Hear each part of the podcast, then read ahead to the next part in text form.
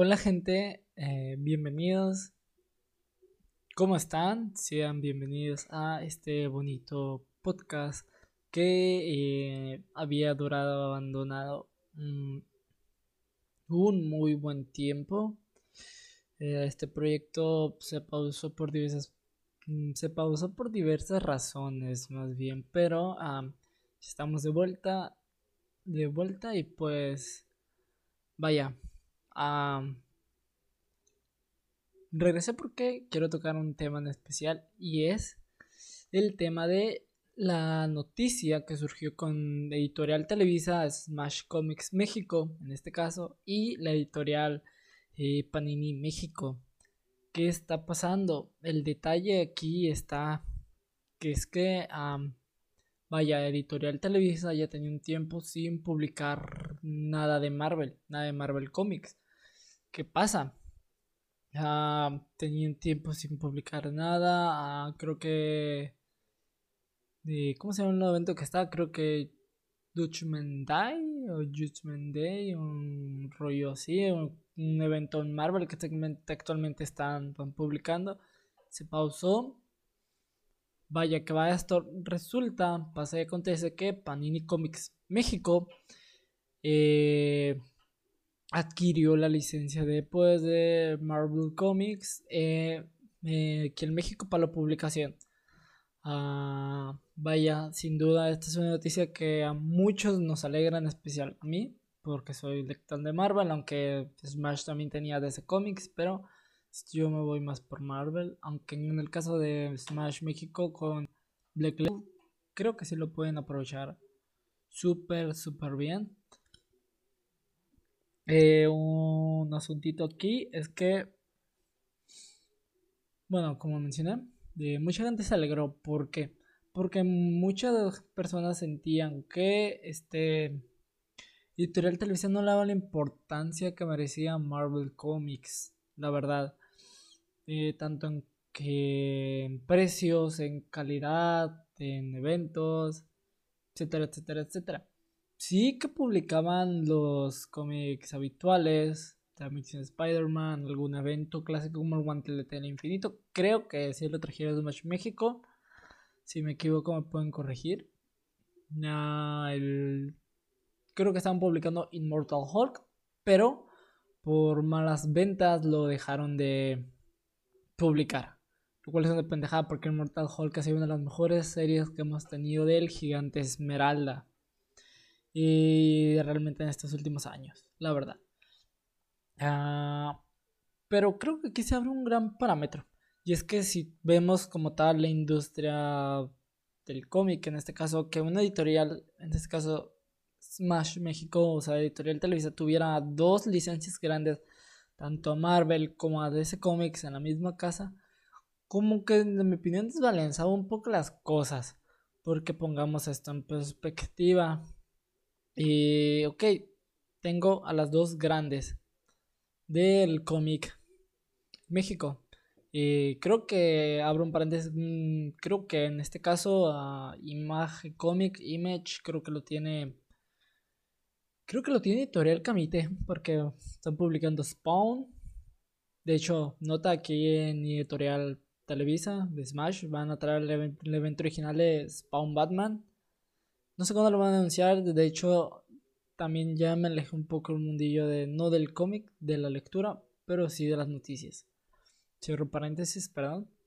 Bueno, pongamos, eh, vuelvo a repetirlo, pongamos esto en perspectiva. Ok, soy editorial televisión, tengo los grandes, tengo Marvel y DC. Ok, ¿qué pasa en este caso? Y es más que nada la publicación de los eventos, vaya. Porque, bueno, no eventos, sino el producto en general. Y más que nada, tomamos el lado de DC, de Editorial Televisa. Ok, que mayormente se la pasan publicando es Batman.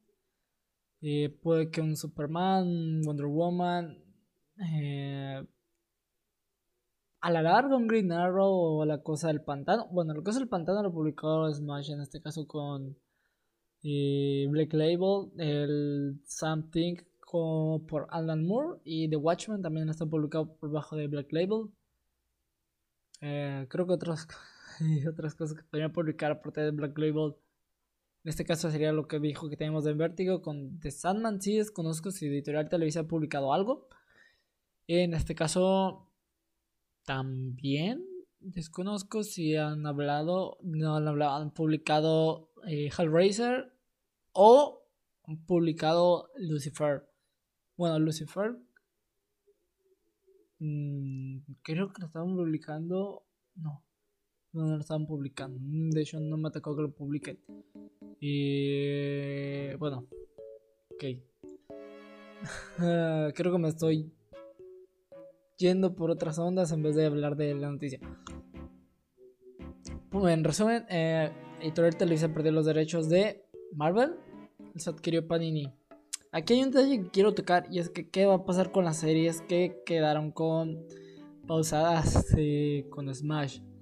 Vaya, Panini las va a reimprimir, va a hacer borrón de cuenta nueva, ah, las va a continuar donde las dejó Smash, va a seguir publicando los eventos que tienen que, vaya, tal vez iban a publicar o no. Escuché por ahí que van a hacer un borrón de cuenta nueva. Eh, de hecho, mucha gente en mi caso está feliz, en este caso por que Panini adquirió los derechos, ya que, y vuelvo a lo mismo, creo que Smash no le da la importancia a lo que tenían de a Marvel. Y casi no estaba publicando con grapas, publicaban, creo que se la pasaron imprimiendo las mismas novelas gráficas. Pasó el caso de Immortal Hulk, que no le dieron la importancia que debía por bajas ventas. Y ese es como Rey, es una de las mejores historias que tenemos del Gigante Esmeralda. Eso sí, creo que lo que mayor afectaba era Editorial Televisa con sus precios. A veces daba muy poco contenido. Y supongamos, toma los cuatro fantásticos, toma Daredevil, supongamos, dependiendo, puede que a veces te vendiera un pasta dura al mismo nivel que un pasta blanda. Pero normalmente los pasta blanda rondaban que los 100, no los 100, los 127, 150, 200 pesos. Diferencia un pasta dura que puede estar entre los 300, 400, 450 pesos. Eh, las grapas casi no publicaba, las publicaba en ventas de paquetitos, de esos de 5 cómics, sorpresa. Eh, pero no, según yo, no le tiraba tanto a las grapas individuales y le tiraba más por los tomos. Desconozco si, si sí publicó grapas individuales en series regulares pero eh, no lo recuerdo la verdad. Igual si pueden eh, corregirme, comenten ahí abajo por Twitter o etcétera. Ah, también habían dicho que la verdad razón por la que Smash Comics dejó esta licencia Marvel era porque Disney pedía, vaya, la tenía muy cara. Y también por unos asuntos internos ahí de la editorial Televisa. Mm, bueno, eh, dejando esto ahí, ahora vamos. ¿Qué ventajas tiene de que eh, Marvel Comics se vaya con eh, Panini Comics? En este caso, Panini Comics México. Y para empezar, las presentaciones. Panini Comics tiene un largo historial realmente. En este caso podemos tomar el caso de Panini Comics en Europa, en este caso en España, con la licencia de Marvel que ya tienen muy muy fuerte. Y vaya, publican de todo, publican grapas, publican omnibus, eh, creo que publican también los eh, omnibus, grapa y vaya, tienen una gran cantidad de presentaciones, en este caso Panini, con esta presencia en Europa. Mm, ahorita me puedo recordar de los omnibus las grapas. Bueno, me viene otra a la mente, pero tiene varias presentaciones. Y también son los precios. Eh, son los precios. O sea, creo que algo que podría darle principalmente prioridad, ya que tener diferentes presentaciones, tienes de dónde elegir, diferentes personajes tienes que escoger y con un precio diferente no tiene mucho dinero. Bueno, me voy por uno, no supongamos un, un tomo pasta blanda de los Cuatro Fantásticos, con, no sé, los primeros 20 números del clásico. 130, 140 pesos, perfecto. Y de hecho, Panini también cuenta con una buena calidad de de impresión de papel, tiene ediciones muy bonitas, el papel es de muy buena calidad.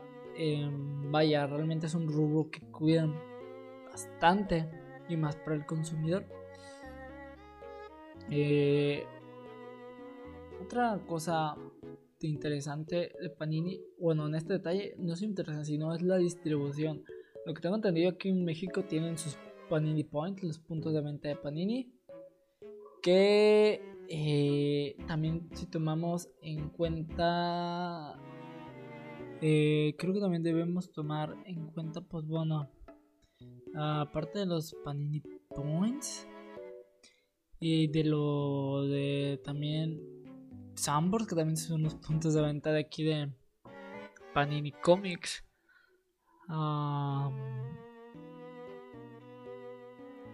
la cuestión de la distribución de la lectura en México no es, también no es tan fuerte en, como en otros lados y más la industria del cómic. El cómic es, que es consumido en México. Perdón, perdón. Es consumido en México, pero no como una gran cantidad como podría ser en España, Estados Unidos, etcétera, etcétera. Que juega un papel importante de la distribución, como había mencionado, ya que ok. Pongo que sí tengo distribución. Pero también depende de la prioridad. También en la actualidad Panini le está dando mucha, pero muchísima prioridad a el manga. Ya que ya que está en un gran auge el anime desde, pandemia para acá en la actualidad y creo que también es algo que que que tener en cuenta Panini. Va a tener que balancear eso porque tiene una licencia eh, muy grande que es Marvel Comics. Y sinceramente le va a requerir gran parte de su tiempo. Otro punto que debemos tomar en cuenta también es que bueno, eh, no tomar en cuenta, sino que será una realidad. Es esta competencia sana que ahora va a haber entre Marvel y DC, ya que no van a estar en la misma. Vaya, en la misma casa editorial. Dice, pero este lado se va a quedar con Smash México, bueno, es editorial Televisa, y Marvel Comics en Panini, Panini México. Y creo que es bueno y que va a formar parte de la competencia sana. Y también tenemos que recordar que también antes existía una editorial de Marvel, Marvel México, que creo que se deshizo y fue cuando Editorial Televisa adquirió los derechos de de Marvel para su distribución en México. De hecho, tomando también regresando al tema de la distribución y de que el posible razonamiento que llevaría el manga es su borrón y cuenta nueva, ok. ¿Qué traerán de nuevo en esta nueva etapa. Eh, tendrán un plan a largo para el siguiente año 2023 que de hecho hay, hay, un rumor, no, no sé si es noticia, de que de Panini Comics presentará todo sus planes de trabajo de este año porque no va a empezar a lanzar tirajes a partir de 1 de enero de 2023. No, claro que no. Eh, va a empezar no, no va a empezar, va a presentarse en la mole, en la mole, creo que es en primavera, no sé si en marzo, no sé si en abril, pero va a presentar su plan de trabajo, lo cual es importante y es algo que debemos tomar en cuenta y ver qué nos va a presentar. Em, no sé, nos presentarán, supongamos, no sé, nos irán a presentar en este programa cuenta tal vez la run de Dan Slott con Spider-Man. Posiblemente, mm, no sé, traigan re... Bueno, Smash creo que estaba publicando el trabajo Ultimate de Marvel. No creo que en este caso Panini se atreva a traer cosas que ya Editorial Televisa hizo antes. Mm, pero creo que es algo con lo que se puede trabajar si somos si nos ponemos trucha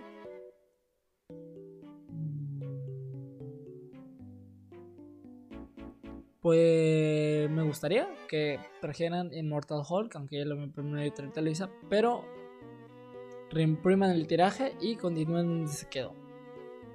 Y a ver cómo le va. En este caso con Marvel. Eh, que igual podría entrar. Creo. Hay un cómic que podrían eh, traer. Por ejemplo, sería La Cruzada al Infinito podrían traer eh, la saga de Juego Mortal, donde vemos a Nómada, Daredevil, The Punisher. Eh, creo que Panini Comics podría pensar en traer la. ¿Cómo se llamaba este subsello de Marvel donde era más violenta? No sé si recuerdo si era Marvel Max o Marvel Knights. Estaría súper padre. Y eso sí, no les recomendaría que trajeran noventero de Marvel. Puede que también lo traigan. Que, que podrían traer. Podrían traer, no sé, un tomo de Marvel Ballet Points. Y podrían traer Marvels de Alex Ross. Bueno, dibujado por Alex Ross, no me recuerdo quién lo escribió. Me disculpa. o pueden traer Marvel Rings, que es una parodia eh, de, de Marvels. Eh, pueden traernos árbol más nuevo de los cuatro fantásticos. Eh, no sé, es que está difícil saber qué van a traer porque no somos Panini, Panini Comics. Y apenas acaban de adquirir la licencia y hasta el siguiente año no vamos a ver noticias en la mole. Así que vamos como muy a ciegas en este caso. Pero pues yo la verdad confío en Panini Comics. Eh, no son cualquier hijos de vecina. Ya tienen eh, recorrido en otras partes del mundo. Y creo que pueden lanzar algunas cositas de prueba para ver si funcionan. Que estaría súper padre, la verdad que Marvel, digo Marvel, en este caso Panini, hiciera cosas maravillosas con Marvel y le dé competencia a Smash con DC, eh, porque eh, ahorita Editorial Televisa con DC trae Black Label y Batman, Batman, Batman, aunque suene muy hater, me gusta Batman, pero mucho Batman. Y con Black Label creo que no le está sacando el provecho que le voy a sacar con todas esas licencias que tienen. Y pongo un ejemplo. De hecho, creo que Smash estaba publicando Transmetapolitan, joya, historias. Eh, creo que si Panini juega bien sus cartas y le pone en su madre a Smash con DC, creo que se puede armar una buena rivalidad. Y también DC nos podría traer eventos modernos. Eh, creo que creo que trajeron Metal y trajeron, en este caso de trajo Batman Metal y trajo The Doomsday Clock. Pero no recuerdo, igual si saben, pónganlo ahí abajo. Eh, y vaya, creo que me pongo a pensar, eh, ok, viendo el juego actualmente, puede que salga algo muy bueno si ambas compañías saben jugar bien sus cartas y más Panini. Y más si lo juega con el precio, con las presentaciones, con la buena edición, con una buena calidad del papel, de la impresión. Sería súper, súper bueno. Igual con las traducciones. Estarían rompiendo a otro nivel. Y, de hecho, bueno, en este caso, mm, tanto Smash como, Panini son editoriales que tienen mucha presencia en México. Bueno, Smash siempre la tenía más pelada, en este caso la distribución, porque es editorial Televisa y editorial Televisa siempre ha manejado revistas y es lo que llegó más a los, los puestos. Y en este caso, Panini la tendré complicada porque creo que tiene Sanborns y sus tiendas oficiales. Y en este caso, pues. Editorial Televisa lo tiene más pelada que nunca porque. Eh, puestos de revista, creo que Walmart, eh, Liverpool. Eh, ¿Qué más puede tener? Bueno, tiene cierto campo que suene poco por uno y otro. Eh, pues, miren, pues vamos a ver qué va a pasar. Como dije, eh, cayó en muy buenas manos. En este caso editorial, en este caso la editorial Televisa pues perdió Marvel. Y no diré que me no trataba mal, pero pues, ah, era muy irregular. Y en este caso, ah, pues, qué bueno que llegó con Panini.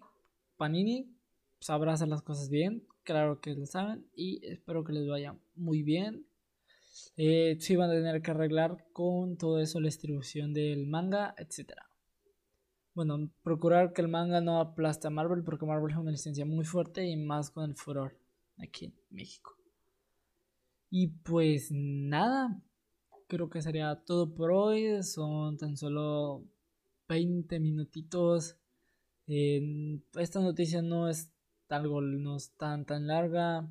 La verdad no tengo mucho que decir en lo personal, a pesar de ser buen consumidor del cómic en México. Y, y creo que, como iba diciendo, pues me, me alejé un poco de la industria del cómic en México. Así que, pues, ¿qué les puedo decir?